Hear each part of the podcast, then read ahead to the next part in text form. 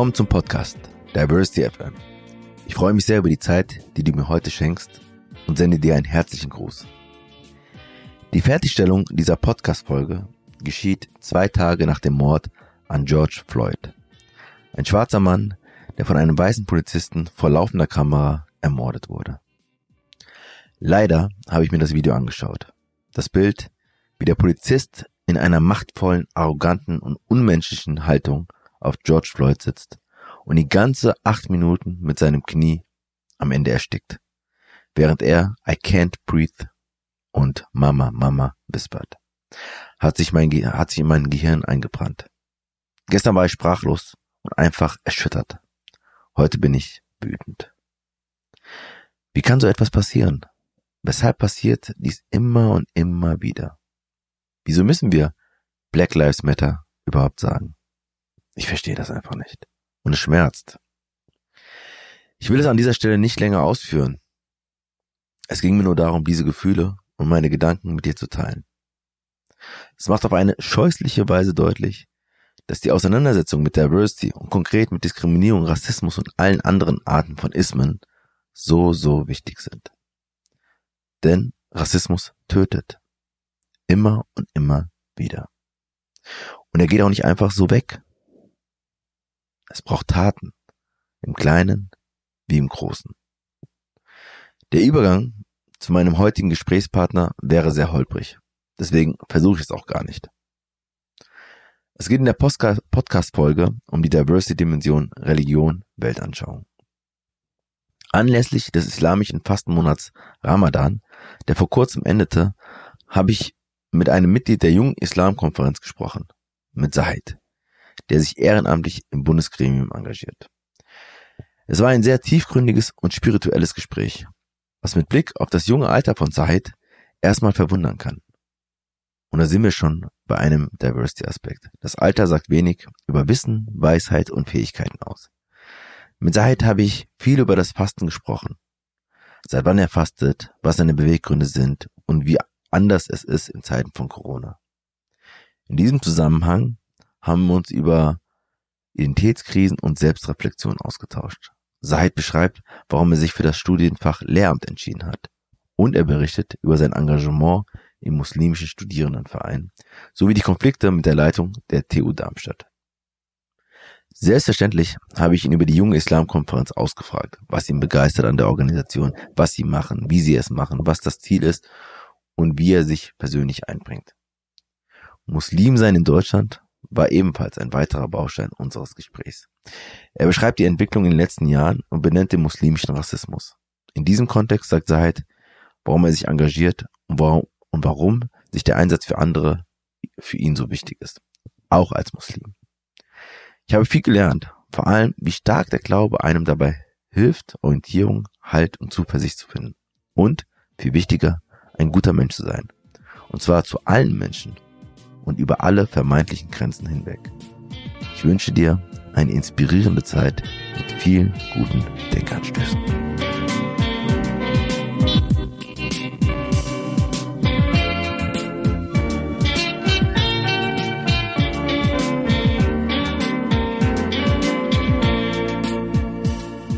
Herzlich willkommen, ähm, Said. Äh, ich freue mich sehr, dass wir ähm, ja zusammengekommen sind. Das war ja eine relativ kurzfristige Geschichte, weil ich ähm, irgendwann, wann war das, vor zwei, drei Wochen dachte, als der, als die Fastenzeit angefangen hat, dachte ich, das passt eigentlich ganz gut. Ich habe ein Bedürfnis, ähm, ähm, über das Thema zu sprechen, weil ähm, ich immer wieder mal drüber nachgedacht habe, gerade wenn dann die Fastenzeit ist, weil Freunde, Bekannte oder in den Medien und sonst irgendwas das ist. Und ähm, das ist jetzt für mich das erste Mal auch die Möglichkeit, mich ähm, über den Podcast damit mal ähm, intensiver zu beschäftigen. Ähm, und dann habe ich eine äh, Freundin, Vereinskollegen gefragt, die dann sozusagen auf die junge Islamkonferenz äh, sozusagen da gearbeitet hat. Und dann ging der Kontakt relativ schnell. Und mir war wichtig, einen Ehrenamtlichen zu haben, der sozusagen, weil es mir wichtig, stille Helden, stille Heldinnen, die einfach sich ehrenamtlich einsetzen, ähm, am Start zu haben. Und ähm, ja, von daher bin ich sehr froh, dass das so kurzfristig geklappt hat. Vielen Dank. Freut mich auch.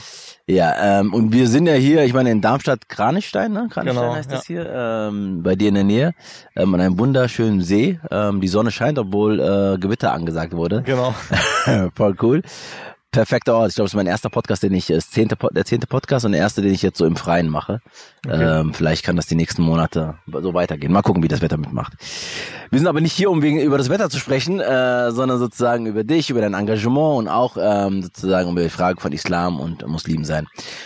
Bevor wir dahin kommen, ähm, steigen wir kurz ein mit der Frage, ähm, gibt es irgendwas aktuell, was dich beim Thema Diversity ähm, beschäftigt? Ähm, vielleicht gerade auch in Corona-Zeiten oder unabhängig von Corona-Zeiten. Ich weiß nicht, ob das einen Einfluss für dich hat. Ähm, ja, gibt's da was bei dir? Äh, ja, also jetzt ist es für mich so relativ entspannt, aber vor Corona war ein sehr, sehr großes Thema für mich Rassismus, Diskriminierung und vor allem antimuslimischer Rassismus. Mhm. Ähm, das hat im öffentlichen Raum sehr, sehr viel Platz eingenommen. Es gab ständig Islamdebatten, gehört Islam zu Deutschland oder nicht. Ähm, es ist eine Partei entstanden, die sich das auf die Fahne geschrieben hat. Und das ist halt so mein Thema gewesen, unter anderem auch deswegen, weil ich mit diesem Thema aufgewachsen bin. Und ähm, ja, was mich halt sehr beschäftigt, ist antimuslimischer Rassismus. Mhm und äh, alles, was in dem Zusammenhang ja, mit zu tun hat. Okay, und das ist ja das Thema, deswegen ähm, wollen wir heute auch sprechen. Ähm, ist es so, dass es, hast du das Gefühl, du hast gesagt, das hat viel Raum eingenommen in den Medien, Öffentlichkeit. Wie ist es in den letzten Wochen? Wie beobachtest du das? Also es ist insgesamt stiller geworden. Es ist nicht mehr so ein riesen, riesen Echo da, wie, wie es äh, sonst immer ist. Das ist angenehm, aber man darf sich nicht darauf ausruhen. Das heißt nicht, dass die Themen weg sind. Das heißt jetzt nur, dass es andere Themen sind, die mehr Raum einnehmen. Also Corona. Aber was meinst du, was ist anders? Wo merkst du, wo merkst du manchmal normalerweise, ähm, dass du manchmal wunderst und sagst, na stimmt, was, irgendwas fehlt hier, irgendwas ist anders, als es vor Corona war? Ja, also es liegt vor allem daran, dass der Fokus bei den ganzen Menschen, die, ich sag mal jetzt auch Verschwörungstheoretiker, mhm. die oder die halt ähm, sich davon ja mit diesen Informationen füttern lassen oder mhm. die die diese entsprechenden Seiten geliked haben, mhm. dass ähm, auch dort der Fokus mhm. übergegangen ist zu Corona und alles, was mhm. damit zu tun hat mhm. und weniger äh, beim Islam. Also dass Probleme, mhm. äh, die in der Gesellschaft sind oder das Unwohlsein, das man hat, dass es weniger übertragen wird auf ähm, andere Menschen, die zu uns kommen und ähm, ja einfach da sind mehr hin zu dem, dass die Politik Maßnahmen ergreift und dass alles ungerecht ist mhm. und dass ähm, äh, Corona doch gar nicht so schlimm sei mhm. und äh, alles, okay, was das heißt in die Richtung sozusagen, geht. Das hat sich gerade so ein bisschen äh, verändert. Ähm, und das tut, fühlt sich erstmal gut an, dass es sozusagen nicht mehr so permanent so Dinge hoch und runter gespielt werden? Im ersten Moment ja, also es ist auf jeden Fall entspannter, aber das heißt nicht, dass es besser ist. Die Probleme sind ja immer noch da. Mhm. Es ist aktuell nur so eine kurze Auszeit mhm. und ähm, es sind immer noch ganz, ganz oft und ganz, ganz viele Menschen da, die äh, genauso denken. Mhm. Die, die Sichtweise und die Gedanken haben sich ja der, der Menschen äh, nicht verändert, äh, trotz Corona. Und es gibt auch immer noch Menschen, die auch dann Verbindungen dazu schaffen, mhm. dass dann gesagt wird, ja, äh, den äh, Muslimen wird aber erlaubt, in, dass da eine Veranstaltung gemacht wird, öffentliches Fastenbrechen und so weiter, mhm. obwohl das eigentlich nicht stimmt. Also es sind dann mhm. Fake News, die verbreitet werden, äh, mhm. Falschinformationen, mhm. wo äh, Zusammenhänge äh, weggelassen werden, mhm. was dann halt auch wieder mit Corona zu tun hat, okay. aber auch mit dem Feindbild der Muslime. Mhm, okay, vielen Dank. Also das nochmal ähm, gibt uns, glaube ich, noch einige Themen für später. Ähm, eine Frage, die ich gerne einbauen würde, ist, ähm, das Thema, der Podcast heißt ja Diversity FM, man kann auch Vielfalt sagen. Ähm, was verbindest du mit dem Begriff Diversity, mit Vielfalt? Was bedeutet das für dich persönlich? Ähm, also was für mich erstmal Diversity nicht bedeutet, ist, dass man eine extreme Wahrnehmung hat von Unterschieden. Also dass es so ständig präsent ist, jemand ist anders oder etwas ist anders. Dass etwas anders ist, stimmt ja. Ähm, aber es geht um die Wahrnehmung. Wie viel Raum nimmt diese, diese, diese Wahrnehmung ein im Alltag und wie kontrastiert man das oder kontrastiert man das überhaupt mit der eigenen Identität, mit der eigenen Kultur und äh, Religion, Hautfarbe, Herkunft, also alles, was äh, damit zu tun hat. Dementsprechend ist halt Diversity für mich eigentlich der Weg hin zu einer Gesellschaft, ähm, wenn es keine Diskriminierung mehr gibt. Diversity mhm. hat viel damit zu tun, finde ich, mhm. dass äh, Unterschiede gemacht werden, mhm. dass es eine Chancenungleichheit gibt, Mhm. dass es eine Ungerechtigkeit gibt, Mhm. aufgrund davon, dass äh, Unterschiede gemacht werden. Und äh, ich würde auch sagen, dass die Gesellschaft in dem Sinne auch nicht funktioniert. Also Mhm. die Gesellschaft funktioniert nicht, wenn die Gesellschaft nicht äh, Diversity lebt. Okay. Und Diversity lebt man erst dann, wenn man auch aufhört, darüber zu reden. Das heißt, wenn es kein Thema mehr wird, sondern zu einem Selbstverständnis. Selbstverständlich geworden. Und du hast, und wir sind noch weit davon entfernt, würdest du wahrscheinlich sagen. Auf jeden Fall, man muss dran arbeiten als Gesellschaft. Und dieser erste Punkt, ähm, du hast das Gefühl, dass, es, dass wir äh, relativ oft öffentlich ähm, über die Unterschiede reden, anstatt über die Gemeinsamkeiten? Ähm, ja, ich finde schon, dass oft über Unterschiede geredet wird. Also ich denke, der erste Instinkt ist in den Köpfen der Menschen, also ich denke, das ist auch mal von der Gesellschaft abhängig, in welcher Gesellschaft leben wir aktuell, aber so das, was ich in meiner Umgebung wahrnehme und auch jetzt, äh, wenn man im Internet unterwegs ist oder auch in andere Städte geht, ähm, dass so der erste Instinkt da ist, oder auch Erfahrungswert von anderen Menschen. Also der erste Mhm. Instinkt ist immer so, ähm, was unterscheidet mich Mhm. von meinem Gegenüber? Mhm. Dass das so der erste Instinkt ist. Äh, und ich glaube, das ist so ein bisschen in den Menschen drinne. Mhm. Ich kann jetzt nicht sagen, ob es hier nur in Deutschland so ist, aber oder ob es natürlich menschlich ist, Mhm. aber ist auf jeden Fall nach meiner Wahrnehmung so. Und der Wunsch wäre, dass wir eher mehr, also nicht dem Instinkt weiter folgen, sondern ähm, eher überlegen, sozusagen ähm, Kopf einschalten, zu überlegen, okay, was könnten eigentlich auch Empathie einschalten, ähm, Gemeinsamkeiten sein und nicht nur sozusagen die Unterschiede. Das finde ich schon Ja. mal einen ganz guten Einstieg. Ähm, und ähm, äh, ja genau, lass, uns- lass uns einsteigen ähm, ähm, äh, zu dem ersten Themenblock ähm, ähm, Fastenzeit. Und die Mhm. Fastenzeit ist jetzt schon wie lange, wie viele Tage? Wie, Ähm, ich glaube, es sind äh, 15 Tage jetzt, also die 15 Hälfte Tage. ist rum. Äh, ich glaube schon ein bisschen mehr als die Hälfte. Ich habe es Ja. nicht mehr im Blick. Äh, okay. Aber Das ist schon mal ein gutes Zeichen. ja, so soll es eigentlich nicht sein. Äh, aber ich bin gerade, äh, ja, ich sag mal ein bisschen durcheinander. Okay. Aber ähm, ja, Ist ja vollkommen okay. Durcheinander ist ja manchmal ähm, Zeichen von Kreativität, die dann kommen könnte. ja. Und es geht bis wann? Ähm, es geht äh, noch äh, genauso viel weiter. Also es sind jetzt noch äh, 13 Tage, Mhm. glaube ich. Mhm. Also es ist mehr, jetzt mehr als die Hälfte rum. Ähm, 22 oder sowas, ne? äh, wie bitte? 22. Mai oder so? Äh, ja, ja. Ähm, genau. Ja, ist ja nicht wichtig, äh, können wir sozusagen. Aber ich finde ich schon mal spannend. Also, weil ich hätte gedacht, das wäre das Erste. Ich hätte gedacht, oh, man weiß ganz genau, äh, weil zum Beispiel meine Tante, also sozusagen, äh, wir haben ja eine griechisch-orthodoxe Familie. Ähm, und ähm, meine Tante, die, die, die Fastenzeit ist gerade vorbei, also vor, vor kurzem, vor Mhm. zwei Wochen vorbei. Ähm, und äh, da gibt's diese 40 Tage, ja, die Ja. sozusagen, wo man mehr oder weniger vegan äh, lebt. Mhm. Ähm, und dann gibt's manchmal auch, wo man eine Zeit lang morgens und Mittag bis zum Mittag nichts isst und so weiter. Ich blick da, ehrlich gesagt, gar nicht ganz durch, aber ähm, bei mir ist immer so, oh, noch 40 Tage. Man, man jeden, jeden Tag, der herum ist, äh, streicht man im Kalender ein. So ist es Ja. anscheinend nicht für dich. Nee, also für mich ist es auch so, aber für viele anderen auch, dass ich mich auf die Fastenzeit freue. Mhm.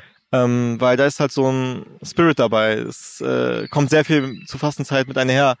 Ähm, also die Wahrnehmung ist auf jeden Fall ganz anders. Äh, und im Fokus liegt ja auch nicht, dass man auf Essen und Trinken verzichtet. Das ist eher nebensächlich. Mhm. Also ähm, natürlich verzichtet man auf Essen und Trinken. Das ist das, was der Mensch zum Überleben braucht. Das ist das, was der Mensch äh, ähm, Tag für Tag macht. Und gerade zur Fastenzeit äh, im, im Monat Ramadan äh, verzichtet man auf das Essentielle. Mhm. Aber da hört es nicht auf. Es geht noch viel mehr um das äh, Spirituelle, um den Körper, um den Geist. Mhm. Äh, einmal ist es äh, ein gesundheitlicher Aspekt, dass der Körper sich äh, detoxifiziert, dass Mhm. äh, viele Schadstoffe und äh, vieles, was sich abgelagert hat, Mhm. ähm, aus dem Körper rausbewegt. Mhm. Ähm, das äh, riecht man auch immer am Anfang. Aber ähm, mit einher geht auch noch der spirituelle Aspekt. Fastenzeit heißt nicht nur, ähm, man fastet auf Essen und Trinken, Ja. sondern auch auf äh, alles, was äh, mit den Sinnen zu tun hat, was Mhm. du, was du sagst, äh, was aus deinem Mund kommt, Mhm. ähm, natürlich was auch, was du auch in deinen Mund nimmst, ähm, das, was du dir auch äh, anhörst, ähm, also oder dort, wo du dich hinbegibst, Mhm. das ist alles, worauf man fastet. Also, dass man versucht, seinen Charakter zu reinigen, Mhm. dass man versucht, ähm, zu reflektieren Mhm. und auch zu reevaluieren. Was kann ich besser machen Mhm. und ähm, wie kann ich mich verbessern und äh, was habe ich aktuell für Baustellen? äh, charakterlich, körperlich, äh, alles voll, mögliche. Voll schön nochmal sozusagen, das nicht nur aufs Essen zu fokussieren, sondern ganzheitlicher zu Ja. sehen. Ähm, und aber äh, gibt's dann, heißt das Dinge, die du ähm, dann ganz bewusst anders machst in dieser Fastenzeit? Ja, auf jeden Fall. Ähm, es geht einmal um die Tagesroutine. Mhm. Wie sieht mein Tag aus? Mhm. Bei mir ist es so, dass ich das dann mehr durchplane, was ich am Tag mache. Also es ist weniger so total spontan ist und total lässig gerade das, worauf ich Lust habe, sondern dass es mehr in die Richtung geht, dass ich schaue, was passt gerade und was äh, ist gerade gut für mich. Mhm. Ähm, und es geht auch weniger in diese Richtung, dass es ein rein hedonistischer Ansatz ist. Also man Mhm. verzichtet ja drauf. Mhm. Äh, das heißt, man geht nicht seinen Genüssen und seinen Trieben nach, äh, sondern man schaut gerade, was ist äh, passend und äh, man beschäftigt sich auch mehr mit äh, mit äh, Gott beziehungsweise Allah. Mhm. Ähm, man beschäftigt sich äh, mit dem Dasein äh, auf der Erde, das Mhm. Leben auf der Erde. Ähm, und sehr, sehr viel Selbstreflexion. Also das ist ähm, ein sehr, sehr großer Bestandteil meines Fastens, Mhm. aber auch das Fasten vieler anderer. Also sich auch mit der Religion zu beschäftigen, Mhm. mit ähm, der äh, Lebenswelt, äh, äh, mit, der, mit dem Leben des Propheten Mohammed, äh, Friede Mhm. und Segen sei auf ihm, ähm, oder auch mit dem Koran. Also es ist Standard, weil auch im Monat Ramadan der Koran herabgesandt wurde, Mhm. äh, dass man ihn liest, ihn studiert Mhm. ähm, Das heißt, und du die Weisheiten. Mehr. Du liest mehr. Genau. Auch, ähm, und ähm, ich meine, jetzt hast du gesagt, die Hälfte ist so gut rum. Mhm. Ähm, was ist diesmal nicht mal? Wahrscheinlich ist es jedes Mal anders, äh, so vom Gefühl her. Mhm. Was merkst du jetzt, äh, was jetzt in den letzten Tagen sich entwickelt hat, was äh, dir vorher nie so bewusst war? Oder wenig Ähm, bewusst. was mir bewusst äh, nicht so bewusst war, äh, wie sehr ich dran hänge, im Ramadan vor allem mit anderen Menschen zu sein, mit der mit den Freunden zu sein, äh, das Fastenbrechen mit den Freunden zu verbringen, in die Moschee zu gehen. Das sind alles Dinge, auf die man jetzt verzichten muss. Also ähm, als äh, es hieß, okay, äh, Corona steht vor der Tür äh, und ähm, alles macht dicht äh, und die Moscheen und die Kirchen und die Synagogen machen auch dicht, die Gotteshäuser. Ähm, dann war es im ersten Moment so, okay, krasse Maßnahmen, Mhm. äh, es fehlt etwas, aber es, man, man hat Verständnis dafür. Mhm. Und gerade wenn die Fastenzeit kommt, es ist ein so großer Teil davon, dass man, dass man äh, sich äh, mit den äh, Zeit verbringt mit den mit den äh, Nachbarn und äh, versucht da äh, so ein bisschen äh, die Beziehung zu pflegen oder auch äh, was mit den Freunden zu unternehmen, äh, gemeinsam zu essen. Das ist alles äh, sind alles Dinge, die äh, man leider jetzt nicht äh, so machen kann wie gewohnt. Das ist eine Sache, die fehlt mir und vielen anderen auch extrem. Das heißt, man ist noch mehr in sich selbst gekehrt, man hat noch mehr sozusagen ähm, die Zeit, ähm, Selbstreflexion zu betreiben.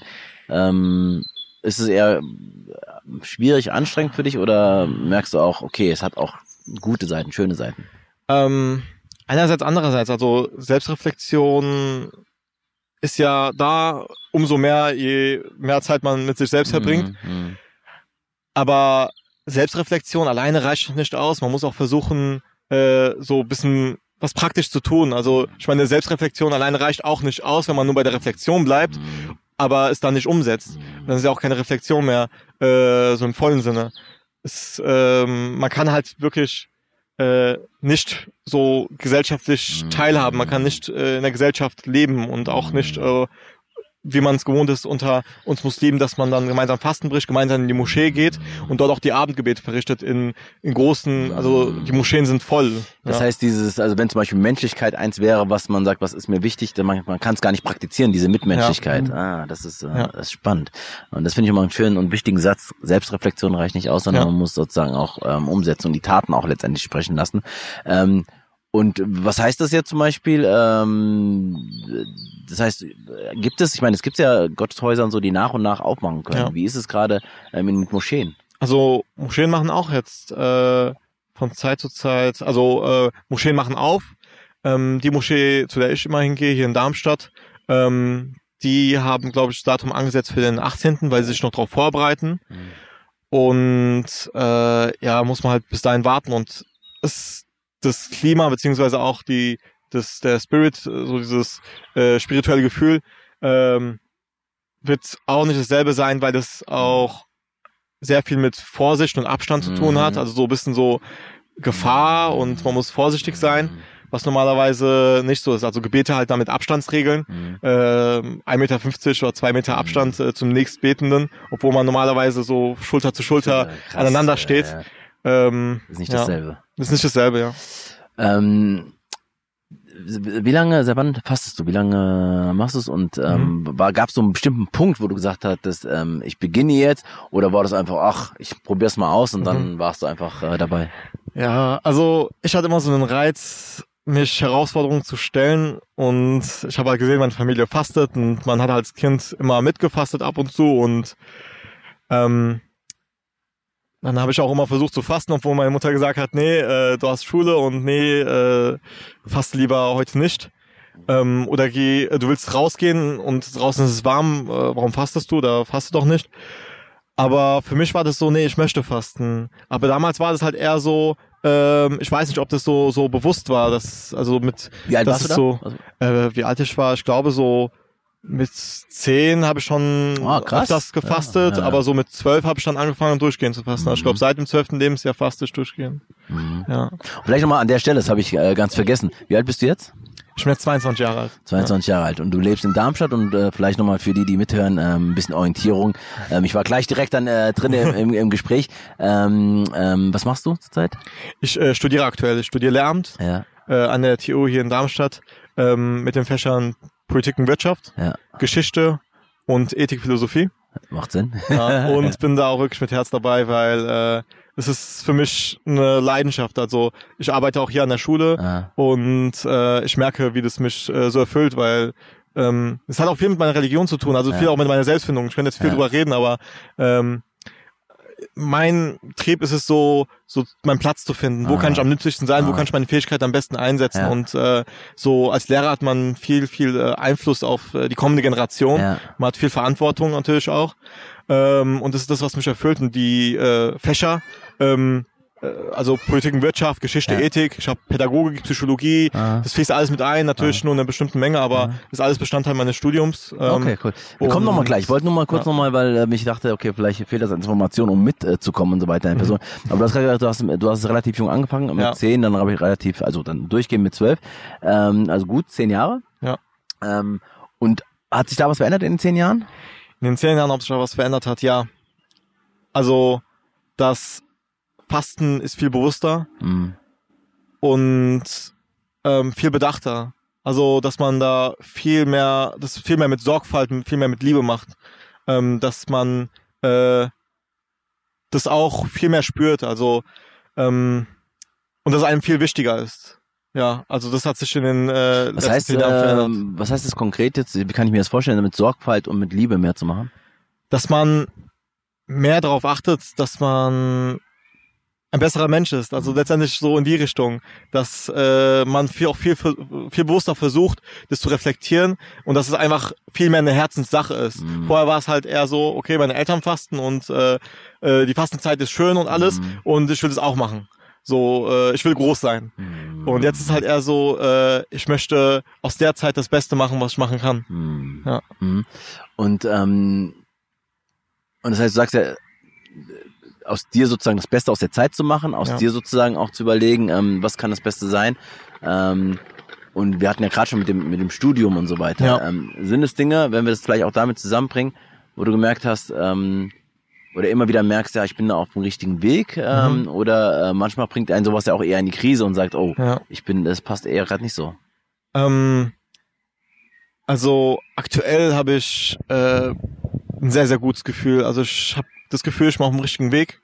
Ähm, mit meinem Ziel, äh, etwas in der Gesellschaft zu tun, äh, meinen Platz zu finden in der Gesellschaft, in der Gesellschaft nützlich zu sein, Mhm. äh, als Lehrer voraussichtlich oder auch in der Politik, das Mhm. ist auch eine andere Option. Ähm, vorher hatte ich Identitätskrisen, äh, da, das war echt hart. Aber das hat auch dazu beigetragen, dass ich so bin, wie ich jetzt bin, äh, dass Was ich rausgewachsen was bin. war, den Krisen war einfach so dieses Orientierungslosigkeit? Orientierungslosigkeit. Äh, ich habe mich nirgendwo wohlgefühlt. Ich wusste nicht, wo ich dazugehöre und äh, das war halt so, äh, ja, wirklich so eine Identitätskrise und zwar gerade so zur Abi-Zeit oder vor der Abi-Zeit. Mhm. Vorher halt immer so so ein bisschen, äh, aber da hat so richtig reingekickt. Da wusste ich echt nicht, wo ist mein Platz. Äh, ich, ich, äh, wer bin ich? Was ist meine Identität? Also wirklich so, äh, was ist so meine Identität? Und äh, mittlerweile weiß ich, wer ich bin. Mhm. Ich bin äh, Sahed, bin 22 Jahre alt, bin äh, ähm, Deutscher, bin Muslim, habe einen Migrationshintergrund. Meine Eltern kommen aus Afghanistan und ähm, das ist eine perfekte das, Vorstellung, ja. Perfekt in fünf Sätzen, ja, ja, ja. Genau, aber das, ich meine, das wahrscheinlich verändert sich das auch mal wieder. Ich meine, ich ja. bin ja nur zwei Jahre älter, nein, ich bin ein bisschen älter, aber ähm, das verändert sich ja immer wieder, kommt. Ähm, und ja. du hast ja selber gesagt, aus der Krise, wie wichtig das war. Und anscheinend ist sozusagen Fasten auch ein, ein Mittel, würde ich jetzt nicht sagen, aber sozusagen ein Weg, ja. Um dahin zu finden. Ne? Und da muss man wahrscheinlich auch manchmal einen schmerzlichen Weg, aber anscheinend, du sprichst ja eher vom Spirit, ja. dass es dir eher sehr, sehr viel hilft, ähm, um ähm, Orientierung und Klarheit zu finden. Ja. Ja. ja ich denke, es ist bei vielen auch anders. Viele, die so äh, starke persönliche Probleme haben, die gerade in Krisen leben. Also mhm. Corona ist auch gerade nicht einfach. Viele haben vielleicht gerade zum ersten Mal äh, wirklich harte Zeiten während der mhm. Fastenzeit. Und ähm, für diese Menschen ist dann, denke ich, eine äh, äh, eine größere Herausforderung. Also mhm. äh, man lebt immer wieder Krisen, aber ich denke, wenn man dann wirklich so etwas hat wie äh, Ehestreit oder mhm. äh, gerade familiäre Probleme oder gerade mhm. irgendjemand verloren, ähm, ich denke, das sind dann Dinge, die die sind dann hart und äh, absolut, ja. absolut, absolut. Lass uns da weitermachen, wo du gerade schon angesetzt hattest mit dem ähm, und es war total, also oder andersherum erstmal. Ähm, das war für mich nochmal total hilfreich und wichtig. Also ich hatte so einen Instinkt nur, jetzt möchte ich mich mal damit beschäftigen. Und ich habe vorhin gesagt, ich habe ja äh, Freunde auch, die äh, gepasst haben. Wir, wir, also war nie so Thema. Ne? Mhm. Es ist nie Thema so gewesen, sondern das haben die gemacht und das war okay. Oder manche haben es auch nicht gemacht ja. und so weiter. ähm, aber sich damit beschäftigen und auch das nochmal zu erweitern, äh, ja. was es sozusagen auch in der äh, mit einem macht ähm, mhm. und äh, wie es einem auch helfen kann. Ähm, ähm, ja, schöne, schöne Perspektive drauf, finde ich. Ähm, genau, du bist jetzt gerade sozusagen 22, lebst in Darmstadt, studierst äh, Lehramt. Ähm, welchen Semester bist du jetzt? Ich bin jetzt im achten Semester, ja. ja. Wobei jetzt alles eh durcheinander ist, äh, ja. wahrscheinlich, äh, aber ist ja schon mal relativ fortgeschritten. Ähm, und diese, warum hast du die Fächer ausgesucht? Warum, oder warum hast du Lehramt ausgesucht? Lehramt. Äh, ich war zu Anfang so ein bisschen orientierungslos und es war halt erst so, ich sag mal, kurzfristig so. Also ich habe eigentlich so total äh, Anti-Lehramt und ich möchte nicht zurück zur Schule, so ein bisschen so rebellisch, ich möchte, ich möchte endlich raus. ähm, aber ich habe schon vorher von vielen gehört, du wärst ein guter Lehrer und dann habe ich da überlegt, ich wollte auf jeden Fall was mit Menschen machen. Soziale Arbeit, das war so die Richtung, wo ich hin wollte. Aber ich habe auch eine Leidenschaft für Politik gehabt, für Geschichte, ähm, so alles, was mit dem, mit dem, äh, mit der Gesellschaft zu tun hat, wie wir sie heute haben, mhm. wie man sie verbessern kann und wie es auch früher war. Also so, so, so dieses umfassende gesellschaftliche Leben äh, ist das, was mich interessiert und ähm, ich will nicht nur Lehrer werden, deswegen, ich studiere nicht nur deswegen Lehramt, sondern weil einfach die Kombination passt von allem. Also selbst wenn ich jetzt nicht Lehrer wollen, äh, werden wollen würde, wäre, glaube ich, kein anderes Paket so an Studienfächern Fächern, ja. äh, geeignet wie diese Vielfalt, die man im Lehramtsstudium hat. hat ja. Okay, toll. Und das heißt, du hast die Entscheidung auch überhaupt nicht bereut in den acht Semestern? Nein, überhaupt nicht. Okay. Also ich überlege halt, äh, die Universität zu wechseln, weil ähm, ja, es so Umstrukturierungen gibt und äh, ich dann halt auch äh, so ein bisschen begrenzter bin in den Fächern, die ich auswählen kann. Mhm. Ähm, aber dass ich diesen Weg gehen will mit äh, Lehramt und den Fächern, das ist, steht für mich fest. Aber ob ich jetzt hier in Darmstadt mache oder äh, an einer anderen Universität, also in Frankfurt, mhm. ähm, das steht noch offen. Ja. Nach Frankfurt sollte man immer kommen. ja. Äh, äh, sehr gerne. Ähm, und wenn du jetzt nochmal ähm, in dieser Studienzeit, in den acht Semestern mit Lehramt, ähm, mhm. auch nochmal reflektierst, ähm, gab es diese Frage von ähm, Islam und Moslem sein, ähm, hat das eine Rolle gespielt oder war sozusagen das total irrelevant in deinem Studium? Überhaupt nicht. Also ich war auch ähm, Vorstandsvorsitzender im muslimischen Studentenverein bei uns mhm. an der Universität mhm. äh, über zwei Amtsperioden, das heißt zwei Jahre und bin da auch immer noch aktives Mitglied und wir haben auch den Verein so reaktiviert. Mhm. Ähm, der gab schon länger oder wie? Den gab schon länger, ja. Das ist einer der ersten. Gehört, ja. Das ist einer der, ich glaube, ersten Studenten oder äh, Studierendenvereine an der TU Darmstadt. Mhm. Äh, das ist, glaube ich, noch in den in den äh, 70ern äh, Nein. gegründet worden. Doch, echt so alt. Also dass da äh, junge Studenten waren, die jetzt heute äh, alte Senioren sind, Rentner sind. Also es ist echt krass. Das hätte ich selbst nicht gedacht. Ähm, und das hat sehr, also ich habe mich da auch engagiert, weil ich gesehen habe, dass äh, das fehlt an der Universität. Also ähm, technische Universitäten neigen auch dazu, sehr äh, Mhm. anti-religiös zu sein, beziehungsweise halt so äh, so ein atheistisches Dogma zu haben. Also ich finde es nicht problematisch, dass äh, jemand atheistisch ist oder dass die Universität äh, versucht neutral zu sein. Aber ich finde, es ist nicht neutral, wenn man äh, so ein bisschen das, den, den äh, Studierenden äh, verbietet oder da äh, versucht dagegen zu agieren, wenn man seine Religion ausleben will auf dem Campus. Also das, das hat ja etwas mit Identität, also ich möchte ich selbst sein Mhm. und ob ich jetzt bete oder, oder nicht bete, Mhm. hat ja erstmal gar nichts mit dem Studium zu tun. Und ähm, das ist, es gab halt viele, viele Themen, viele, ähm, viele Konflikte, sage ich mal auch mit der Unileitung. Ähm, und da hat man sich halt versucht zu organisieren und da hat man auch, äh, es ging jetzt nicht nur um so, äh, um so Arbeit, Interessensarbeit, dass man so bestimmte Anliegen hat als Studierende, Mhm. als muslimische Studierende, Mhm. sondern es ging auch darum, äh, gemeinsame Veranstaltungen zu haben, so eine Community an der Universität, ähm, weil das ist so ein bisschen was, was äh, mir so gefehlt hat und vielen anderen auch. Mhm. Und äh, deshalb haben wir uns in diesem Studentenverein organisiert und äh, ja, wollten halt uns selbst entfalten auf dem Campus, weil wir das auch als Teil ähm, unseres Daseins an der Universität sehen. Die Das ist, Selbstentfaltung. das ist total spannend, weil Ja. ich habe, ich erinnere mich jetzt gerade so ein bisschen ähm, an meine Uni-Zeit ähm, und als ich, ähm, also ich hatte überhaupt keinen Plan, also auch äh, orientierungslos äh, los bin ich da reingegangen und habe dann äh, Politikwissenschaft studiert und habe dann Zufall, ich wusste gar nicht, dass es das gibt, aber es war dann genau das, was Mhm. zu mir gepasst hat, weil es von den Schulfächern einfach, wo ich gut war. Und, ähm, und dann war ich in Marburg, war ich total überrascht, äh, dass es auch andere Studierende gab, ähm, vielleicht 10, 12, ähm, die auch aus Ja. Eritrea kommen ähm, oder deren Eltern. Ähm, und das war total wichtig für mich. Ja. Also ich weiß gar nicht, wie ich sonst die, die Uni geschafft habe, weil das, ähm, ähm, die haben mir inoffizielle Wege, also diese Abkürzung gezeigt. Mhm. Ähm, die haben mir einfach auch die Frage von Identität, die du sagst, äh, von dazugehören, auch Themen, die in Eritrea politisieren und all so Sachen, ähm, aber auch meinen Arsch treten und all so Sachen. ähm, ähm, haben wir- und es war total wichtig für mich. Und wir hatten Ja. so einen eritreischen Studierendenkreis äh, und da haben wir uns auch Ja. regelmäßig getroffen und haben dann auch Debatten geführt und so. Und daran hat mich das gerade erinnert, wie wichtig es ist, sozusagen nicht nur die Fächer abzuarbeiten, sondern natürlich, das gehört auch zum Studium dazu, überhaupt ähm, politisch oder überhaupt ähm, ähm, sich zu engagieren für Ja. etwas. Ja, also ähm, ich denke, es hat ganz, ganz viel damit zu tun, dass man sich selbst entfalten möchte und Mhm. äh, Bildung funktio- funktioniert auch nur darüber, dass man, äh, darüber, dass man sich äh, entfaltet in dem, was man gut kann, in dem, was man mag. Und ähm, wenn man sich nicht wohlfühlt, Mhm, dann ist es extrem Ja. schwierig und äh, und äh, ich sag mal ähm, als Muslim hat man halt so bestimmte Voraussetzungen oder bestimmte Sachen, wo man sich dann äh, wohlfühlt. Aber wenn das alles so trocken ist, also ähm, bei vielen anderen Studierenden ist ja auch so, dass die halt so ihre Communities haben und Mhm, ja, genau, ähm, Community, ja. ja, aber wenn sich dann eine Universitätsleitung oder Studierende oder der AStA und sowas äh, so ein bisschen ein Problem damit hat, dann habe ich da absolut kein Verständnis für. Ich finde es dann echt traurig. Ist es, wie ist absolut? Das heißt, es geht ja darum, dass ihr, was du meintest, dass Mhm. ihr gemeinsam veran dass ihr Veranstaltungen machen könnt, Ja. dass ihr Räume habt, um euch zu treffen. Weil ist das im Moment möglich? Äh, nein, das ist nicht möglich, weil äh, So. die Unileitung da sehr stark ein Auge drauf hat, äh, ob es jetzt religiöse Veranstaltungen sind oder nicht. Also selbst wenn es ein, also die Voraussetzung der Universität ist, es soll einen wissenschaftlichen Anteil haben. Es soll etwas äh, wissenschaftlich ausgearbeitetes sein. Äh, es soll jetzt nicht einfach irgendjemand auf der Bühne stehen, der irgendwas sagt. Ähm, äh, insoweit hat, man- hat man auch Verständnis für, das ist alles to- total in Ordnung.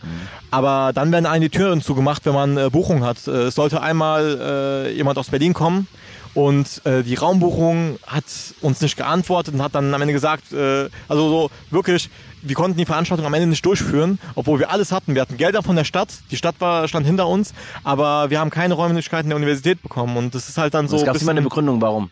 äh, es hat einfach zu lange gedauert, aber ähm, bei anderen klappt es dann wieder nicht so lange. Also ähm, und man hat öfters die Erfahrung gemacht. Und man weiß auch, okay, äh, die Universität äh, Leitung hat die und die Probleme. Ähm, es gibt jetzt seit kurzem eine äh, andere Präsidenten an der TU Darmstadt. Aber das sind halt so Dinge, ähm, das hat mich sehr stark beschäftigt. Da war ich echt schockiert, ähm, wie äh, wie die Haltung äh, der Universität so sein kann. Also Mhm. ähm, und es ist nichts kein, kein neues Phänomen, sondern bei technischen Universitäten ist es allgemein so. Mhm. Ja. Okay, interessant, total. Und du bist noch aktiv da in dem äh, Verein? Ja, ich bin Äh, nicht mehr Vorstandsvorsitzender. Ähm, ich habe mich halt äh, anders orientiert, Junge Islamkonferenz.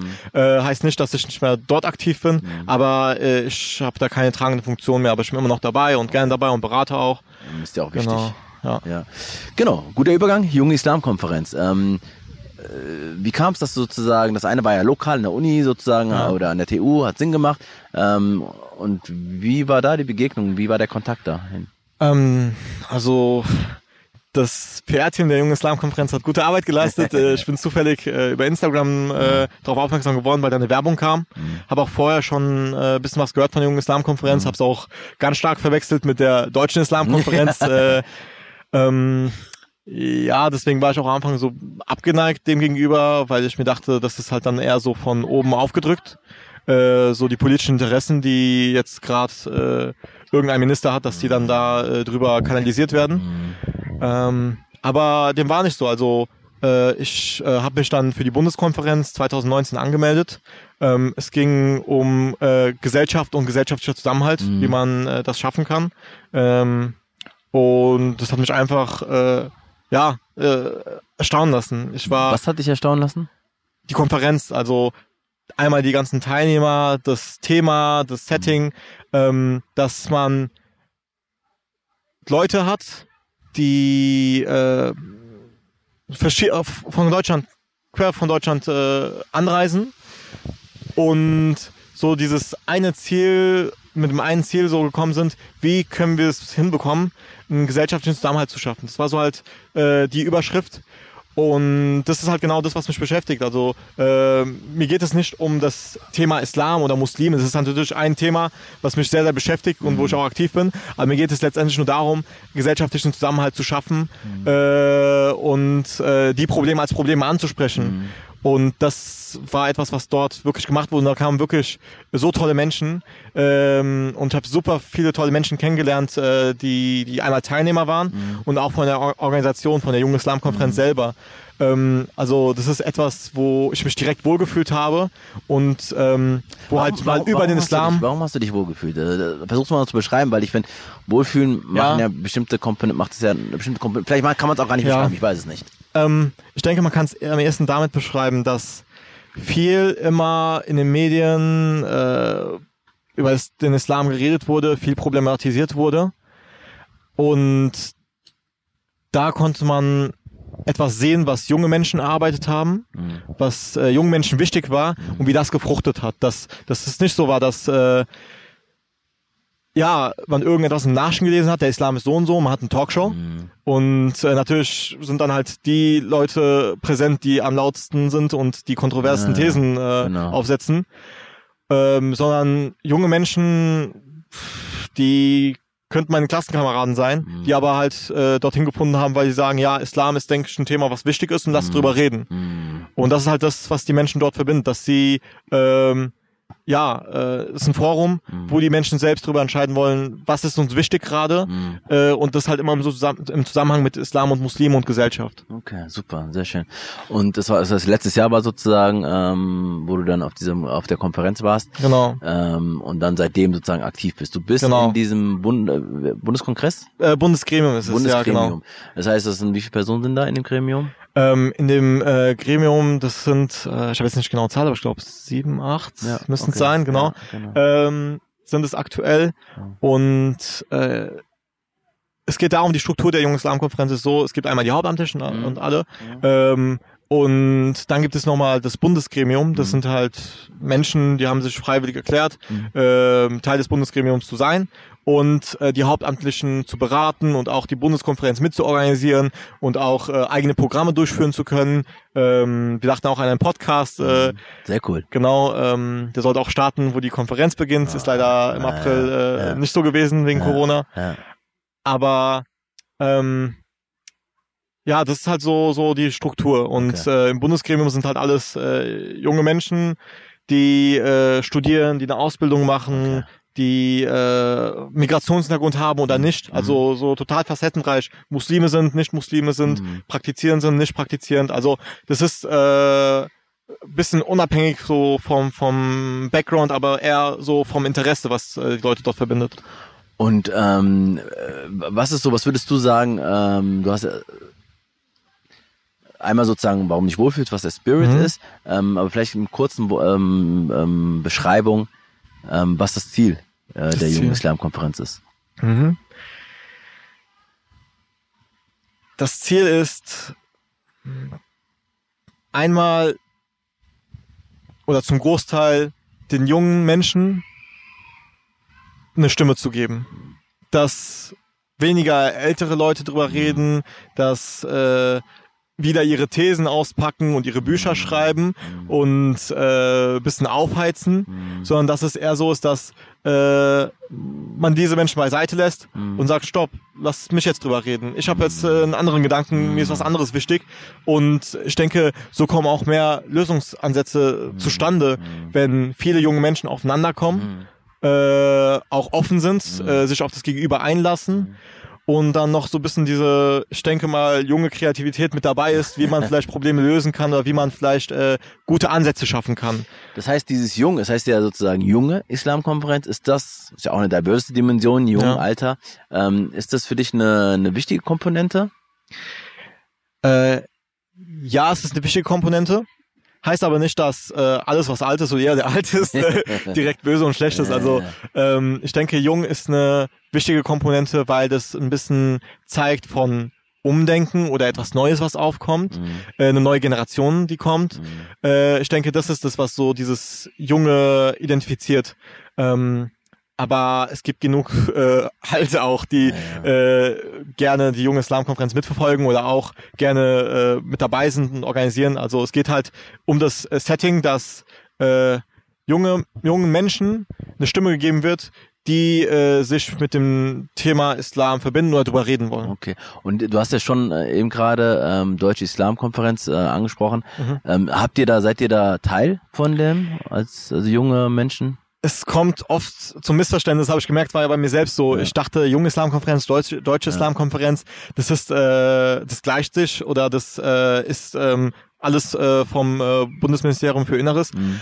Aber das ist komplett losgelöst. Das äh, wird über äh, eine Stiftung finanziert. Das Äh, weiß ich, aber Schwarzkopf-Stiftung, genau, Stiftung. Aber gibt sozusagen bei der Deutschen Islamkonferenz, Mhm. gibt sozusagen, seid ihr da, habt ihr ein Mandat, da habt ihr sozusagen eine Menschen, die dort sich, also werdet Mhm. ihr da vertreten? Äh, ja, also äh, ich bin Mitglied ähm, äh, beim äh, bei einem äh, Gremium der Deutschen Islamkonferenz. Ah, okay. äh, ist halt, sag mal, so ein Beratungsgremium Mhm. äh, für ein aktuelles Projekt, Mhm. äh, wo äh, ja ähm, Gelder bereitgestellt werden Mhm. für Arbeit mit äh, muslimischen Organisationen Mhm. oder Menschen, äh, Muslime oder Organisationen, die sich für die Gesellschaft einsetzen Mhm.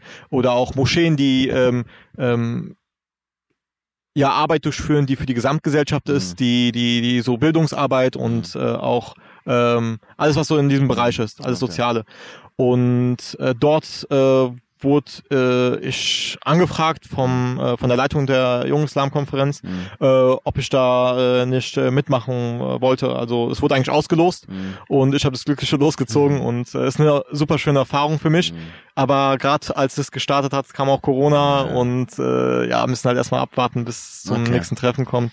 Ja. Und ihr habt ja äh, vielleicht noch das zu eurer Organisation, ähm, diese Konferenz, die auch ausgefallen ist, Mhm. ähm, da war, ich fand den äh, Titel ganz gut. Mhm. War ähm, Haltung oder was war der? Ich habe nur jetzt Haltung Ja. im Kopf, aber Äh, der Satz war anders. Ähm, Haltung und dann postmigrantisch, aber es Mhm. war ein Satz. Äh, ja. Ja, also es ging halt äh, eher darum, äh, postmigrantisch und was bedeutet das und äh, ähm, wie findet man einen Weg dahin? Also wir leben in einer Gesellschaft, wo wir uns aktuell über den Migrationshintergrund ganz stark identifizieren. Äh, hier in Deutschland ist es so, oder äh, ich weiß es in Europa, dass man ähm, eher so eine Grundidentität hat, dass man eine deutsche Identität hat und alles, was nicht deutsch ist, ist ähm, ein Ausländer oder ein Zuwanderer, dass halt ähm, die Begriffe so eher ähm, äh, so sind, dass man jemanden ausgrenzt. Das sind ausgrenzende Begriffe. Aber in den, USA, hat man das zum Beispiel so, dass da, aber es liegt auch daran, dass die, dass die äh, Geschichte anders war mit der, mit der, äh, mit den äh, Frauenbewegungen, aber auch mit den äh, afroamerikanischen äh, Bewegungen, ähm, dass äh, man Begriff Hybrid, äh, Hybridbegriffe hat. Also äh, die, man hat eine Hybrididentität. Man ist nicht pur deutsch, weil das geht auch eigentlich gar nicht. Man hat immer irgendwie eine Verwurzelung oder oder einen Migrationshintergrund. Ähm, und das ist eine Sache, die die sollte man auch mehr in Deutschland leben. Also man sollte sich nicht mehr über den Migrationshintergrund so stark identifizieren. Und ich habe ja auch am Anfang gesagt, äh, Diversität. Ähm, man sollte es nicht so stark kontrastieren. Es darf nicht so viel Raum einnehmen, dass jemand eine andere Hautfarbe hat oder ein bisschen anders aussieht ähm, oder anders, anders denkt, äh, eine andere Religion hat, sondern mit dem Fokus jetzt auf äh, Migration, dass man äh, den Fokus, dass man diese, diese Identifizierung oder diese, dieses ähm, Merkmal überwindet, dass man sagt, jemand ist migrantisch oder nicht migrantisch, dass man in einer postmigrantischen Gesellschaft lebt und ganz andere Herausforderungen eigentlich hat. Und du hattest ja am Anfang, wie hattest du dich beschrieben, ähm, was das angeht, äh, Muslim und Deutsch? Genau, ja, also Genau. Sahed, Muslim, Deutsch. Genau. Und das heißt, ähm, die, wenn sozusagen eine Statistik, du fällst in die Statistik Migrationshintergrund, Mhm. ist das ähm, für dich an, äh, an sich schon problematisch, dass es überhaupt diese, ähm, diese, ähm, diese statistische Erfassung gibt? Mhm. Ähm, oder ähm, geht es dir um andere Punkte? Das kann ich jetzt nicht so genau sagen. Ähm, ja, muss ich mir vielleicht mal überlegen, wie ich das finde. Äh, aber jetzt so intuitiv würde ich sagen, ähm, ist, kann problematisch sein, äh, ist es gerade für mich aber nicht. Ich finde es aber sehr problematisch, wenn an anderen Stellen, also es kommt auf den Ge- Gesamtzusammenhang Ja, an. ja, Ähm, Eine Statistik alleine Mhm. ähm, sagt nicht viel aus, ob sie jetzt irgendwie äh, einen rassistischen Unterton oder sowas hat.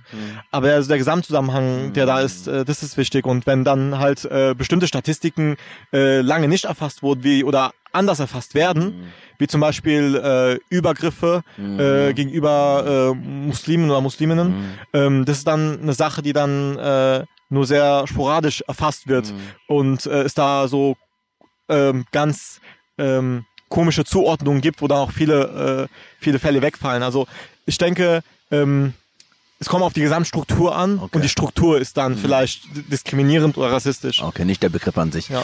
Ähm, und ähm, Haltung, ihr habt Haltung. Wa- Wie seid ihr auf den Begriff also gekommen? Warum oder andersrum, warum war der euch wichtig? Ähm, Haltung hat ja was mit äh, Selbstbewusstsein zu tun, also dass man auch zu etwas steht. Und ähm, Haltung statt Hass ist auch äh, so ein Motto, was wir hatten, als es um den Tag gegen antimuslimischen Rassismus ging. Äh, das war auch ganz groß und äh, hat man zum Glück, eine, Glück, äh, gut, eine gute ja. Kampagne Ja. geschaffen. Ähm, also es geht darum, dass Menschen was sagen wollen, wir wollen was sagen und wir haben eine, eine bestimmte Meinung, eine bestimmte Haltung, eine bestimmte Grundeinstellung, die wir auch leben. Ich denke, eine Haltung ist äh, ein sehr, sehr starker Begriff und das war uns wichtig, dass wir, dass wir ähm, ein starkes Selbstbewusstsein haben und dieses, äh, diese, diese Ideen oder diese Haltung auch leben. Also es ist ein Bestandteil von uns ist, als nur etwas, worüber wir die ganze Zeit reden. Wir wollen das, was wir bereden, weshalb wir uns treffen, das wollen wir auch in die Praxis umsetzen, das wollen wir auch leben, das soll ein Teil von uns sein. Hm, das ist super. Und ähm, jetzt könnte man das ja weiter ausschmücken, aber wenn wir überlegen, im Haltung und ähm, Islam in Deutschland, darauf würde ich jetzt nochmal äh, gerne hinaus, Islam in Deutschland, Muslim sein in Deutschland. Ähm, hast du das Gefühl, dass zu wenig Haltung, äh, wenn du hattest vorhin von antimuslimischen Rassismus und so weiter gezeigt, äh, gesprochen, ähm, würde ich sagen, es fehlt dir ähm, politisch? Ja, auf jeden Fall. Also das ist eine Sache, da muss ich nicht überlegen. Ich wollte nur sagen, äh, ich wollte nur gerade äh, bisschen drüber nachdenken, wie ich sagen soll. Ich finde, es wird zu wenig solidarisiert. Ähm, es gibt viele Menschen, die haben gar kein Problem damit, dass Muslime Muslime sind. Das ist ja für viele schon ein Problem. Ähm, oder auch schon ihre Religion ausleben. Es ist, es, es gibt wenige Menschen, äh, die, die äh, offenkundig rassistisch sind oder auch im Geheim rassistisch sind und äh, ihre Gedanken auch teilen und sich auch da vernetzen und auch gegen Muslime arbeiten. Ähm, Und ich finde, man ist ganz stark von der Politik im Stich gelassen. Viele Muslime fühlen sich nicht abgeholt. Mhm. Viele Muslime ähm, haben Sorgen, die sie schon seit Jahren, Jahrzehnten oder auch schon die Vorväter und die Mütter schon mit sich getragen haben, haben sie in der in kommenden Generation immer noch. Mhm. Weil die sich nicht äh, als Teil der Gesellschaft fühlen. Mhm. Oder sie fühlen sich als Teil der Gesellschaft mhm. und werden dann wieder ausgegrenzt. Äh, durch Aussagen, durch äh, Übergriffe, durch Diskriminierung. Mhm. Und es sind Dinge, die werden ganz oft einfach außer Acht gelassen. Also es werden auch Dinge ähm, hochgeschaukelt, obwohl das für mich gar nicht in der Essenz gar kein großes Problem ist. Es werden äh, zum Beispiel bestimmt viel zu viel über das Kopftuch geredet, mhm. mhm. über Kopftuchverbote, mhm. ähm, obwohl es eigentlich gar keine so große Relevanz hat. Also ähm, es ist eher populistisch und dogmatisch, was was da eigentlich ähm, ja, von, von vielen versucht wird. Wie erklärst du es, dass da so viel, ähm, beim Beispiel Kopftuch, äh, dass da darüber so viel gesprochen wird? Weil in der Tat, jetzt ist er ruhig geworden, aber ja. ähm, immer mal wieder gibt es ähm, an diesem Symbol mhm. oder an dem äh, Stoff sozusagen ja. ganz viele Debatten. Ja. Ja, ähm, also ich habe mir wirklich lange darüber Gedanken gemacht, woran es liegen könnte. Äh, es kann daran liegen, dass vielleicht ähm, eine allgemeine Unzufriedenheit herrscht, aber die nirgendwo katalysiert werden kann. Mhm. Man weiß nicht, warum man unzufrieden ist. Und dann kommt das eine Auffangbecken oder das andere und mhm. dann ist es mal das Kopftuch oder sind es die Muslime. Mhm. Ähm, weil in den letzten Jahren hat man gemerkt, ich finde früher, also als Kind habe ich immer gehört, ah okay, äh, die äh, Harzer sind das Problem und mhm. die äh, ähm, saugen uns das Geld aus der Tasche. Mhm. Und mit der Zeit hat es sich für mich so gewandelt äh, zum äh, zum Einwanderer und äh, zum Muslim und äh, immer mehr zur Richtung Islam. Mhm dass der Islam rückständig sei und dass äh, die Muslime äh, uns unterwandern wollen mhm. und alles, was in die Richtung geht. Mhm. Ähm, ich glaube, es ist ein Identitätsproblem auch für die für die Dings, für die deutsche Gesamtgesellschaft da, mhm. weil ähm, wenn man eine offene Gesellschaft sein will, heißt es auch, dass äh, die Selbstwahrnehmung ein bisschen andere mhm. ist oder in Zukunft wird. Mhm. Und für viele, die dann halt an diesem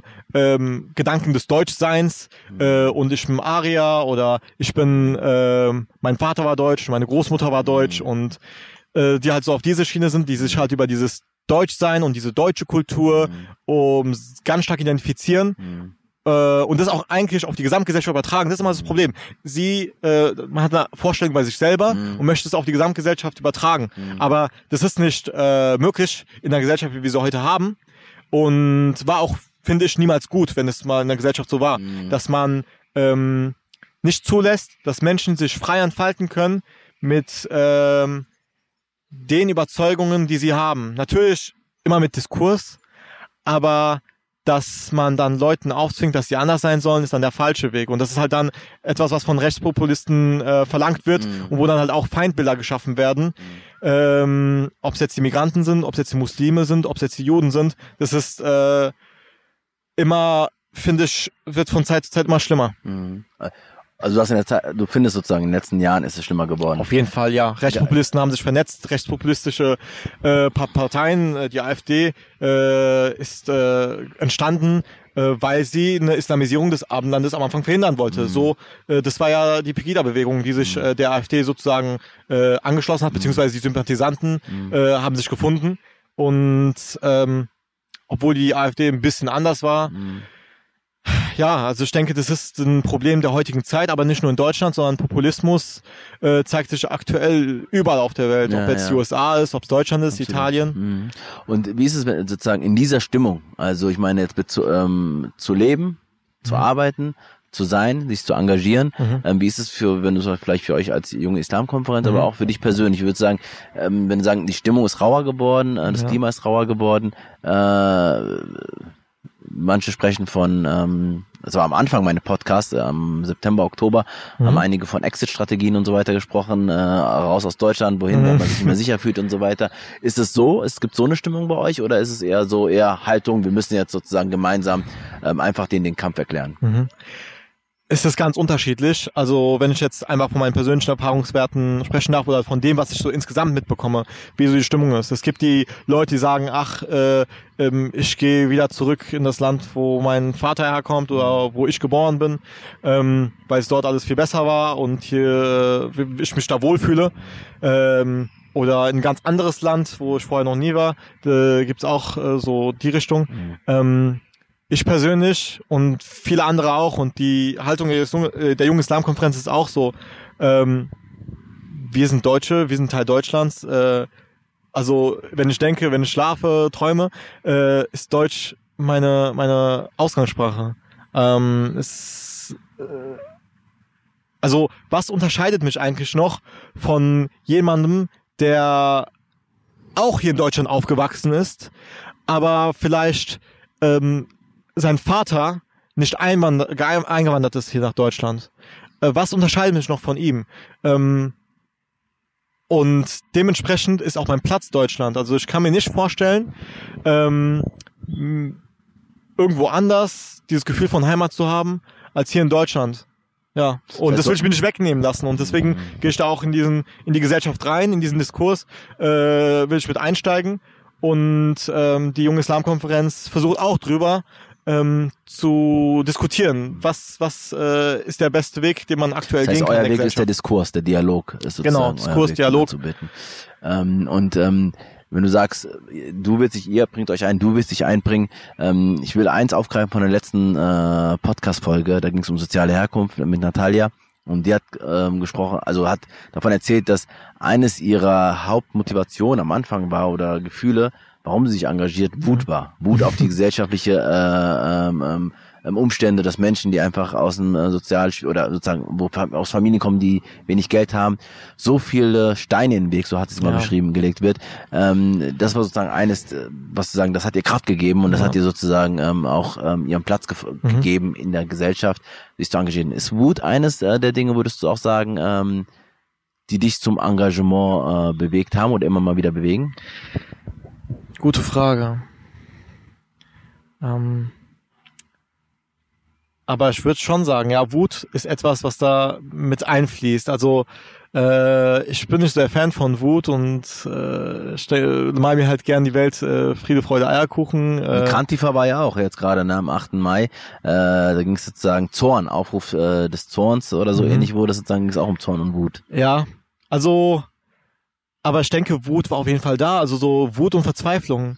Äh, so ein bisschen Fassungslosigkeit, weil äh, man ist geschockt, warum gerade das passiert. Also warum ist gerade jemand so zu mir? Warum äh, beleidigt mich gerade jemand? Und bei äh, vielen Frauen vor allem, die Kopftuch tragen, äh, ist es so, dass äh, sie sehr viel äh, Ausgrenzung und äh, Rassismus und Diskriminierung erfahren. Ähm, dass sie beleidigt werden, gehört schon zum Alltag. Also ich kenne viele, die haben früher kein Kopftuch getragen, dann haben sie es äh, angefangen, es zu tragen. Und die haben dann die schockierende Erfahrung gemacht, dass vorher alles in Ordnung war und sie gar keine Probleme hatten. Und dann plötzlich sie äh, dumm angemacht wurden, also beleidigt wurden, auch angespuckt wurden und äh, auch was Bewerbungen und sowas angeht, dass man da schlechtere Chancen hat. Ähm, das sind das sind Dinge, äh, die machen einen wütend, ja. Das merkt man auch schon zu Schulzeiten so, äh, dass dass da äh, Lehrer vielleicht unterschwellig rassistisch sind, indem sie sagen, ach, ich wusste gar nicht, dass du gut Deutsch sprichst oder so alles, was in diese Richtung geht, wo man, das ist ja nicht mal beabsichtigt rassistisch, sondern, ähm, aber es ist trotzdem noch rassistisch, ja. Und das macht einen wütend, aber ich denke, Wut allein ist es nicht. Ich denke, da, da ist auch noch Hoffnung mit drinne, mhm. weil ansonsten hätte ich ja keinen Antrieb, etwas zu bewegen. Also Wut und Hoffnung in Kombination können, glaube ich, äh, viel, viel Motivation schaffen. Das heißt, ja. wenn du die Hoffnung nicht hättest, dass es besser wird, würdest du dich wahrscheinlich gar nicht bewegen in die Richtung. Äh, ja. ja. Also äh, zum Glück hat man noch äh, die Hoffnung, weil ich glaube, nach der Hoffnung wird's stockfinster. ja. ja, total schwierig. Ähm, ja, stockfinster, äh, dunkel, dem Ende. Wir kommen langsam sozusagen dem Ende entgegen ähm, in dem Podcast. Ähm, und da würde mich noch mal interessieren, wenn wir das, und ich meine, das war, finde ich jetzt eine, echt eine schöne Reise jetzt nochmal mhm. äh, von dem, was du sagst, zu Diversity, ähm, ähm, dem, die Fastenzeit, ähm, dein, dein, dein Weg äh, zum Lehramt und jetzt im Lehramt ähm, bis hin zu deinem Engagement. Mhm. Ähm, warum engagierst du dich? Also du hast eben gerade gesagt, Hoffnung und so weiter, aber ähm, du müsstest es ja nicht machen. Du könntest sozusagen ja, ja auch dein ähm, mit Selbstreflexion und mit dir selber und so weiter. Und vielleicht kommen wir zum, äh, ja. zum Ursprung. Ich weiß nicht, ob das mit dem Ursprung, mit der Fastenzeit und wie du dich selbst definierst, ähm, zusammen. Mhm. Ähm, warum ist Engagement ein wichtiger Teil deines Lebens? Ähm, ja, warum? Es, es ist ja. ja, es kostet ja auch Kraft. Das kostet Kraft auf jeden Fall, ja. Ähm, also ich glaube, nee, nicht ich glaube, ich weiß, ich bin engagiert, weil mich einfach die Haut, äh, die harte Faust des Lebens getroffen hat. Also weil ich äh, von einem auf den anderen Moment überwältigt wurde, äh, inmitten meiner Identitätskrise und gerade so Selbstfindung und alles und dann halt wirklich die harte Faust des Lebens ins Gesicht bekommen habe, wo ich gemerkt habe, ähm, unsere Gesellschaft hat dicke Probleme und das gesellschaftliche Miteinander äh, ist nicht reibungslos und funktioniert nicht immer. Und es gibt viele, viele Baustellen, die ja, die angegangen werden müssen. Und wenn man sie nicht angeht, dann bleiben es Baustellen werden vielleicht noch größer oder zu größeren Problemen. Und das ist das, was mich motiviert hat. Also äh, Rassismus, Diskriminierung, äh, Ausgrenzung, äh, Denunzierung, also Unterstellung, man, man, man sei äh, radikal oder salafistisch oder sonst wie was. Das ist echt äh, nicht schön. Ja, und das sind halt so Sachen, wo, wo man dann äh, bisschen fassungslos sind, wo nimmt sich die Person gegenüber das Recht, das, das, jetzt diese Aussage zu treffen oder was muss vorher schon alles schiefgelaufen sein, dass diese Person diese Schlussfolgerung hat mit Überzeugung.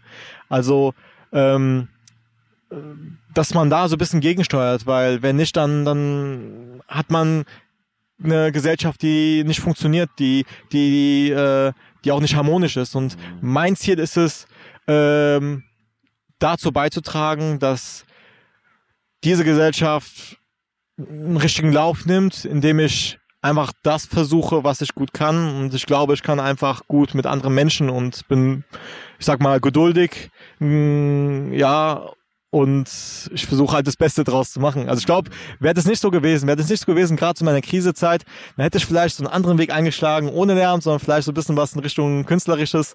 Ja. Ähm, ja, was wäre auch schön gewesen. Ja, wäre auch schön gewesen. Ja. Aber äh, ich bin, ich bereue es nicht, mhm. weil äh, ich finde, der Weg, den ich gehen möchte, ist etwas, was mich wirklich erfüllt.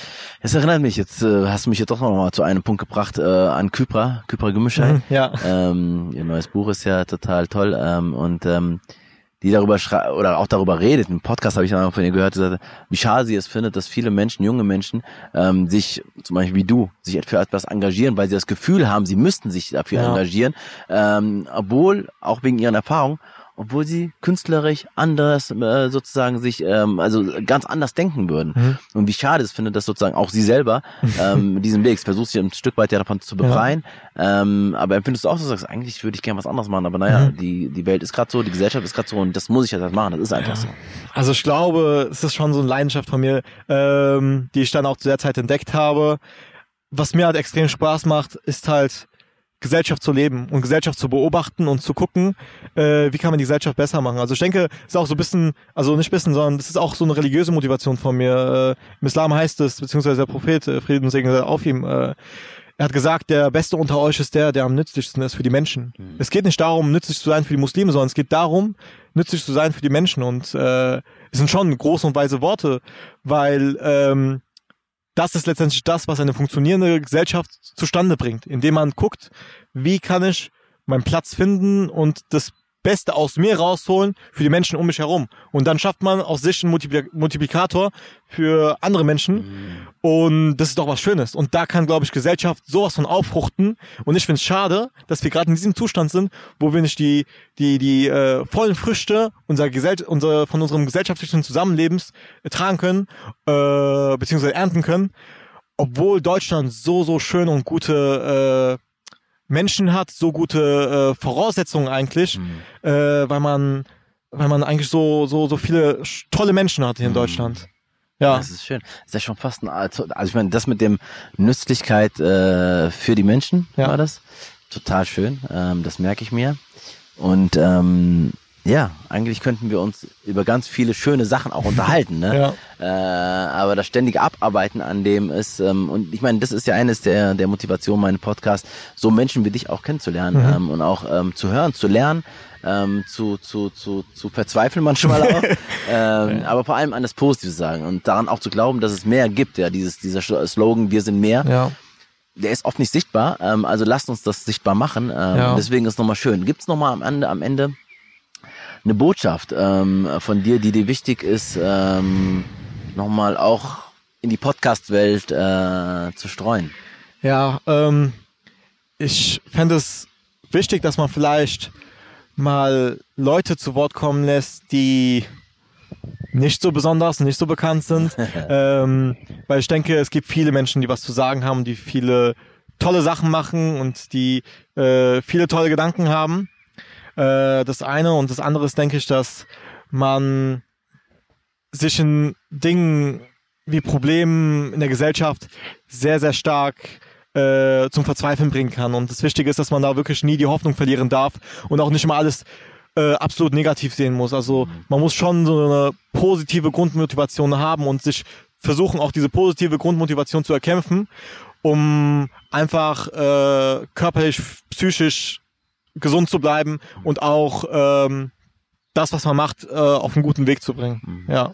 Vielen Dank. Das sind total schöne Worte ähm, und ähm, ja optimistisch. Ähm, ja, stimmt mir auch das Gespräch und ähm, und auch eure, eure Organisation, äh, wo so viele tolle junge Menschen sind. Äh, vielleicht werde ich Mhm. selber mal die Möglichkeit haben, einfach mal da vorbeizukommen und einfach so eine Konferenz, wenn sie dann mal wieder stattfinden darf, wie alle anderen Konferenzen auch, äh, mal teilzuhaben. Ich finde es total Ja. schön, dass ihr sozusagen ja, da so ein Spirit habt. Du hast viel von Spirit gesprochen und ich finde es Ja. total wichtig. Man braucht diesen Spirit. Man braucht Ja. ein, Umfeld, äh, wo man das Gefühl hat, es geht vorwärts. Ja. Also wenn wir nicht das Gefühl haben, es geht vorwärts, dann ähm, wird es echt problematisch. Ja, der Mensch ist kein Einzelgänger. Der Mensch braucht andere Menschen. Und ich denke, der Mensch kann sich erst in der Gesellschaft oder mit anderen Menschen ähm, erst richtig entfalten. Also der Mensch, ich glaube, der Mensch ist so ein Wesen, was andere Menschen brauchen, darauf angewiesen ist, um sich zu entfalten. Sehr schön. Vielen Dank und ähm, ja, ich bin mir sicher, wir hören und sehen uns dann äh, bald wieder. Vielen Dank für die Einladung nach Darmstadt-Kranichstein, ähm, an Ja, sehr gerne. Stein. Freut mich, dass du Äh, gekommen Stein, bist. äh, See. Steine gibt's ja auch. Vielen Dank. Willkommen zurück aus dem Gespräch mit Said. Dieses Interview kam durch einen Impuls zustande. Als mir im Mai bewusst wurde, dass die muslimische Fastenzeit bevorsteht, hatte ich kurzfristig die Junge Islam-Konferenz kontaktiert. Und ich bin sehr froh, dass ich diesem Impuls gefolgt bin. Gerade der Abschnitt über den Fastenmonat Ramadan und die Beweggründe, weshalb Said fastet, haben den Ganzen eine spirituelle Note gegeben und somit eine gewisse Tiefe. Insbesondere folgende vier Punkte nehme ich aus, diesem Pod, aus dieser Podcast-Folge mit. Erstens habe ich verstanden, was bedeutet, auf das Essentielle zu verzichten und den Körper und den Geist zu reinigen. Und dabei nicht nur darauf zu achten, was man isst, sondern auch, was man hört, sagt, denkt und fühlt. Es geht um die Reinigung und die Stärkung des eigenen Charakters. Und aus diesem Grund beschäftigen sich Muslime in dieser Zeit mit ihrer Beziehung zu Gott sowie zu sich selbst und reflektieren ihr Dasein auf der Erde. Bei genauer Betrachtung besteht ein enger Zusammenhang zu Diversity. Mich erinnert das vor allem an den Satz von Regine Bendel, Diversity is not about the other, it is about you. Es geht in erster Linie nicht um die Beschäftigung mit den anderen, dem Fremden, wer auch immer das sein soll. Gerade in Diversity Trainings ist das eine Erwartung, die oft an uns herangetragen wird oder an mich herangetragen wird. Teilweise wird ein Baukasten oder eine Patentlösung erwartet, um mit bestimmten Personengruppen umzugehen. Um es an dieser Stelle ganz klar zu sagen, das ist für mich falsch verstandene Diversity-Kompetenz, die aus meiner Sicht auch realitätsfern ist und der Komplexität von Gesellschaften und Individuen nicht gerecht werden kann. Viel hilfreicher ist die Auseinandersetzung mit sich selbst und den eigenen Baustellen, wie es so schön Said beschreibt. Dies ist die beste Voraussetzung, um Diversity kompetent, gerecht und menschlich mit anderen umzugehen. Und ich kann nur unterstreichen, wenn Said sagt, Selbstreflexion reicht nicht aus. Es geht darum, Mitmenschlichkeit zu praktizieren. Und auch Diversity endet nicht bei dem Bewusstsein der eigenen Vorurteile. Das ist schon was. Aber entscheidend bleibt dann, welche Entscheidungen wir, ich treffe, wie wir zum Beispiel mit unseren Privilegien umgehen und wofür wir sie nutzen. Diversity ist für mich ein Call to Action, ein Aufruf zu handeln und somit Strukturen zu verändern. Nach dem Gespräch mit Said würde ich sogar die These aufstellen, dass Menschen, die diese Art der Selbstreinigung regelmäßig praktizieren, ob aus religiösen, spirituellen oder anderen Gründen, die Diversity kompetent, kompetentesten Menschen sind. Das gilt jetzt noch zu prüfen, aber ich finde es eine wichtige Erkenntnis für den Moment. Und genau diese Erkenntnis äh, möchte ich in Zukunft weiterverfolgen. Diese Selbstreinigung und der spirituelle Weg sind zweitens wahrscheinlich ein Hauptgrund, weshalb Said sehr klar ist. So sagt er, mittlerweile weiß ich, wer ich bin. Ich bin Said, bin 22 Jahre alt, bin Deutscher, bin Muslim, habe einen Migrationshintergrund, meine Eltern kommen aus Afghanistan. Nicht schlecht. So klar war ich mit 22, 22 Jahren nicht. Gerade die Frage, inwiefern ich Deutscher oder Eritreer bin, konnte ich lange für mich nicht richtig beantworten. Ich hatte das Gefühl, mich entscheiden zu müssen für das eine oder das andere. Und das hat mich auch sehr stark verunsichert und orientierungslos gemacht, erinnere ich mich. Wo gehöre ich dazu? Ist eine Frage, die viele junge Menschen beschäftigt. Nicht nur wegen ihrer Herkunft, auch bei homosexuellen oder Transmenschen oder Personen, die sich weder dem einen noch dem anderen Geschlecht zuordnen. Oder, wie wir bei der letzten Folge lernen konnten, bei sozialen AufsteigerInnen, wie Natalia so schön berichtet hat. Wo gehöre ich dazu? Diese Frage ist immens wichtig und gleichzeitig in dieser Vielfaltsgesellschaft nicht so leicht zu beantworten. Bei vielen führt diese unbeantwortete Frage zu Selbstzweifeln und Identitätskrisen. Auch Said beschreibt seine Identitätskrisen, durch die er gegangen ist. Sie waren für ihn sehr hart. Aber er hat sie gerade durch seinen Glauben überwunden und empfindet sich nun auf dem richtigen Weg. Und letztendlich ist sein Engagement gegen antimuslimischen Rassismus eine logische Konsequenz daraus. Wenn er im Zusammenhang mit, der Auseinander mit den Auseinandersetzungen mit der TU Darmstadt sagt, ich möchte ich selbst sein, ist das letztendlich der Ruf nach Selbstbestimmung, Empowerment und Anspruch auf Teilhabe. Und an diesem Punkt kommt drittens die junge Islamkonferenz ins Spiel. Denn sie bietet jungen Menschen die Möglichkeit eines Safe Space, einen geschützten Raum, der gerade für strukturell diskriminierende Gruppen so immens wichtig ist. Der Glaube, die Spiritualität und die Beschäftigung mit sich selbst können helfen. Aber letztendlich braucht es auch, braucht es doch einen Ort der Begegnung mit Gleichgesinnten und den Austausch mit, mit Menschen, die den eigenen Kummer nicht nur verstehen, sondern ihn tatsächlich nachempfinden können. Und es braucht zudem die Möglichkeit, gegen diese Ungerechtigkeiten anzugehen, gemeinsame Strategien zu entwickeln und in der Öffentlichkeit eine Stimme zu haben.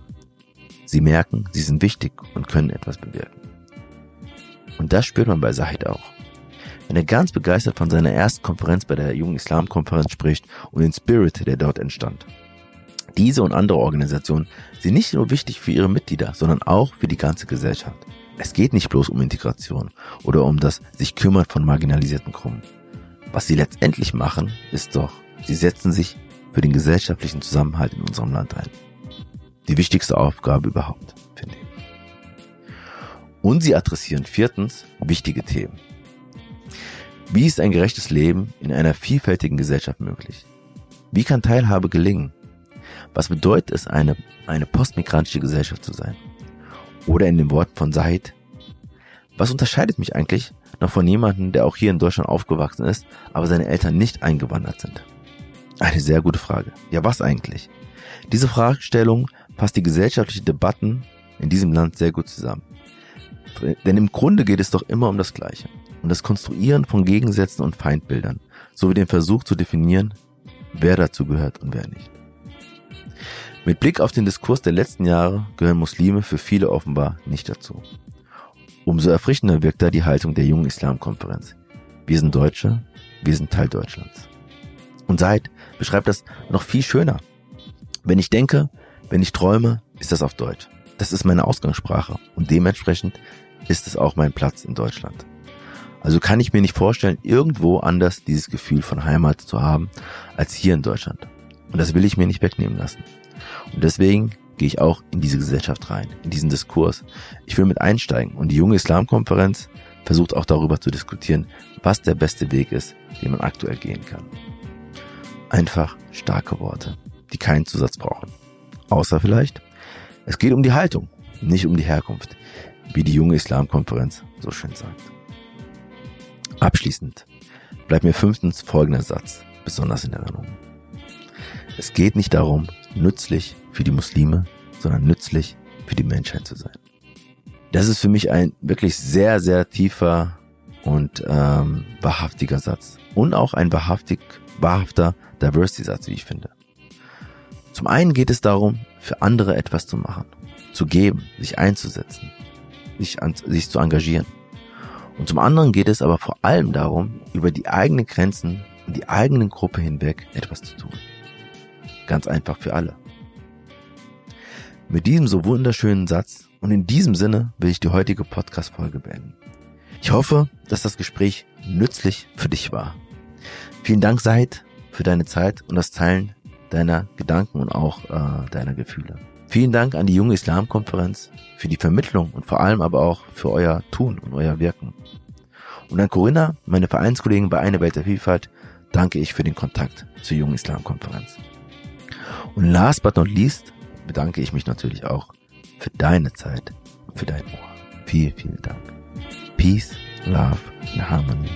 Dein Futsal.